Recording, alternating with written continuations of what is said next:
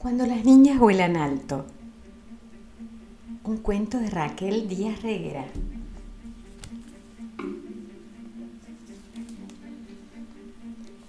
Ellas son tres, pero podrían ser diez o cien o una o todas las niñas del planeta.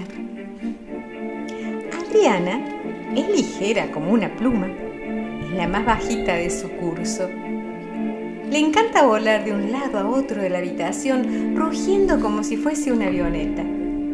Está segura de que será la mejor piloto del mundo. Jimena es muy silenciosa. Se pasa el día entre libros, como un ratoncillo de biblioteca. Le gusta escribir cuentos y va con su cuaderno a todas partes. Quiere ser una super escritora redondita como el punto de la I. Siempre sube los escalones de casa de tres en tres para llegar pronto a su cuarto y abrazarse a su violín. Sueña con ser una gran violinista. ¿Y quién se ocupa de que no pierdan la ilusión? No sé si habrás oído hablar alguna vez del Señor si quieres puedes, el encargado de tejer alas. Unas alas que no se ven, pero que todos los que tienen sueños que cumplir llevan puestas sin saberlo. Pero para que los sueños no se cumplan, hay una familia de malos, malísimos. La banda dirigida por Don No lo conseguirás. Ellos se encargan de que las alas que teje el Señor, si quieres puedes, no sirvan para nada. ¿Y cómo conseguir que las niñas no puedan levantar el vuelo a pesar de llevar alas? Pues es fácil. Van poniendo pequeñas piedrecitas en sus bolsillos, en sus zapatos, en sus mochilas, que poco a poco van haciéndolas muy pesadas, demasiado para que puedan volar. Don no lo conseguirás, señor reflejos, señorita, señora belleza exterior, señor desigualdad. Primero aparece la perversa señora belleza exterior siempre con su cinta métrica entre las manos y susurrando incesante, hay que ser alta y delgada, hay que ser alta y delgada, alta y delgada. Las modelos, las niñas de las series, las mamás más guapas, ellas son altas y delgadas. Una mañana, Adriana llegó al cole un poco triste. Soy muy bajita, ¿Muy bajita para qué? ¿Para pilotar aviones?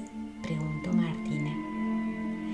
Así que Adriana, para parecer alta, comenzó a caminar de puntillas, pero era muy cansada y desanimada comenzó a creer que era demasiado bajita para cualquier cosa. Martina era más gordita que las niñas de los anuncios, lo que para ella empezó a ser todo un problema y el problema pasó a ser una preocupación y la preocupación hizo que las notas de su violín sonaran cada día más desafinadas. Jimena empezó a escribir cuentos en los que ellas siempre eran como las protagonistas de los dibujitos que veía en la tele, esbeltas, supermodernas, con melenas interminables y nada más que fueran o no inteligentes, intrépidas o soñadoras, le importaba cada vez menos. Y así fue como la malísima señora Belleza Exterior metió en los zapatos de las niñas las primeras piedrecitas, logrando que les costara más levantar el vuelo. En segundo lugar, siempre se presenta el señor Reflejos, este pone frente a las niñas unos espejos engañosos que no reflejan su valía, sino lo que él quiere que vean. Y mientras ellas se miran, él insistentemente susurra palabras para herirlas. Gorda, enana, tonta, flacucha, larguirucha, fea, gafotas. Y así fue como, palabrita palabrita, una detrás de otra, el malísimo señor Reflejos fue metiendo piedras en los bolsillos de las niñas. En tercer lugar, llega el malvado señor Desigualdad, cargado con su saco lleno de menos. Ellas corren menos que ellos. Ellas son menos fuertes que ellos. Ellas saltan menos que ellos. Ellas son menos valientes. Ellas son menos, menos, menos. Y en cuarto lugar aparece la horrible señorita con su saca llena de tiene que ser. Ellas tienen que ser bonitas. Ellas tienen que ser princesitas. Ellas tienen que ser modositas y guapitas y simpatiquitas y un montón de hitas más. Y por cada hita, otra piedrecita en las mochilas, en los zapatos o en los bolsillos de las niñas. Las cosas habían cambiado para ellas.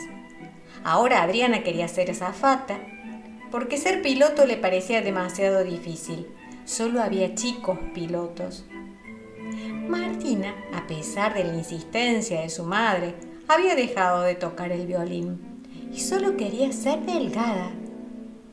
Y Jimena seguía escribiendo cuentos, sí, pero ahora sus aventureras, sus exploradoras y sus científicas se habían convertido en ellos. El Señor, si quieres, puedes. No sabía qué hacer para que se dieran cuenta de lo que estaba ocurriendo. Una mañana, mientras las tres se aburrían en el recreo, vieron a Violeta subida al árbol torcido del patio. Violeta tenía siete años, un año menos que ellas, era intrépida, valiente, pecosa, ruidosa, alegre, inteligente y rápida como un balín, como ellas eran antes. Colgada boca abajo desde la rama del árbol gritó, De mayor voy a ser marciana. Pero ¿cómo vas a ser marciana si no eres de Marte? Eso da igual, si quiero ser marciana, lo seré. Martina, dijo Violeta, ¿a qué no me atrapas? Es que con estos zapatos no puedo correr. Entonces, quítatelos. Martina se quitó los zapatos y, sorpresa, dentro del izquierdo había una piedra y dentro del derecho dos. ¿Cómo no se había dado cuenta antes? Echó a correr por el patio y aunque no atrapó a Violeta, se sintió mucho más ligera.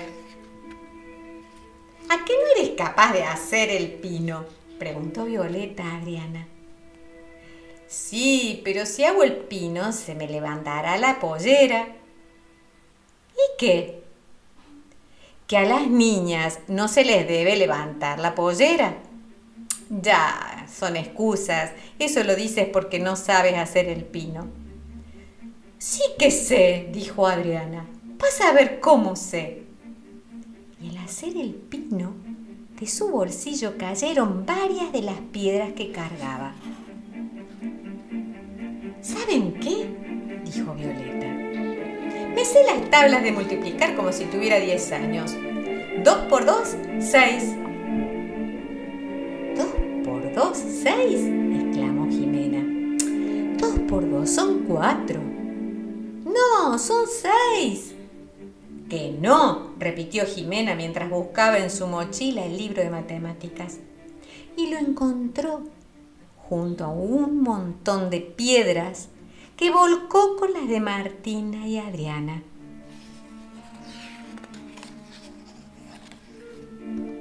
El ruido de las piedras llamó la atención de las demás niñas que jugaban en el patio.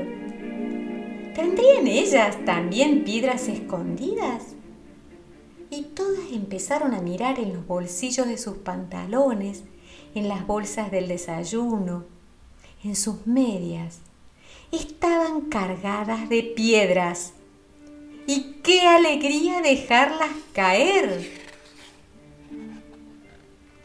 Al juntarlas, todas, se formó una montaña en cuya cima estaban como si hubiesen escalado el Himalaya, ellas tres y Violeta. Desde allí podían ver a todos los integrantes de la banda de Don No lo conseguirás y parecían diminutos, insignificantes. ¿Han visto? gritó entusiasmada Violeta. ¿Ven cómo tenía razón? Podemos ser marcianas. Desde aquí arriba casi tocamos Marte. Y es verdad, parecía que lo pudiesen tocar.